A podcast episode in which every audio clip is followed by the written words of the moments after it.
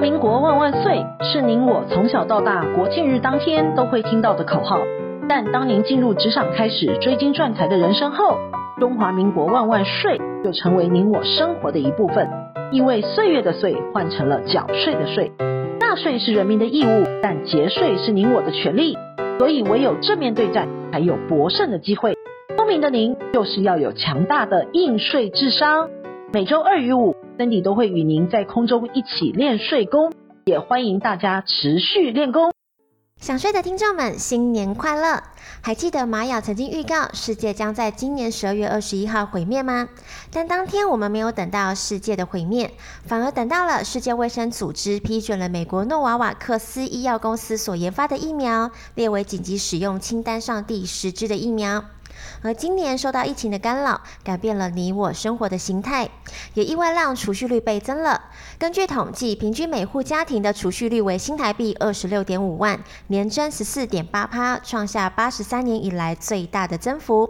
也导致了所得分配不平均的情况更加的严峻，所得差距是六点一三倍，创下八年以来的新高。那明年有什么预言呢？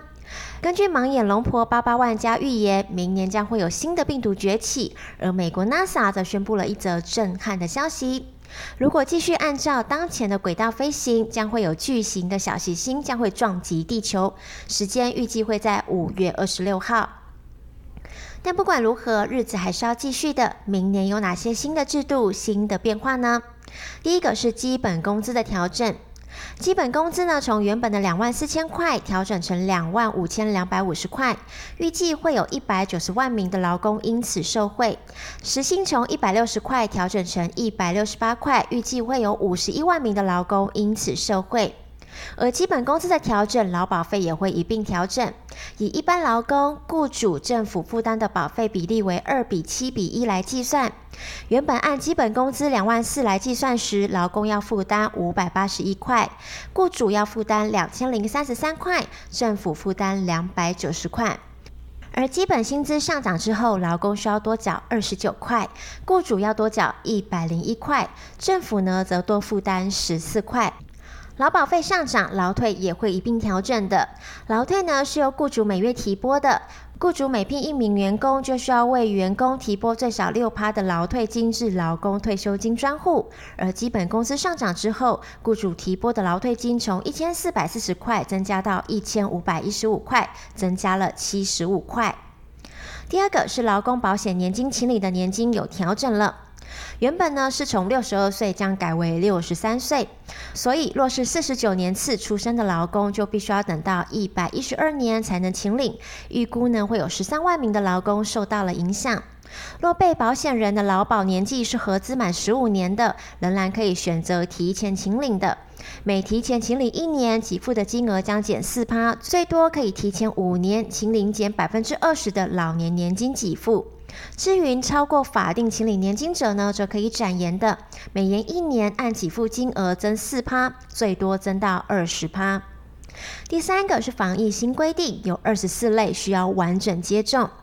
根据中央疫情指挥中心的规定，教育部、经济部、劳动部以及卫福部四部管理的场所，包括了学校、补习班、KTV、医院等等的劳工，以及公费疫苗接种的对象为第一类、第二类、第三类、第七类，包括了防疫旅馆第一线的工作人员、客运驾驶、保姆、平台外送员、殡葬业者、卖场工作人员、医疗人员、选务人员等等的。必须要接种完第二剂的疫苗才可以上工。第四个，小额消费洗发票符合四条件不给奖。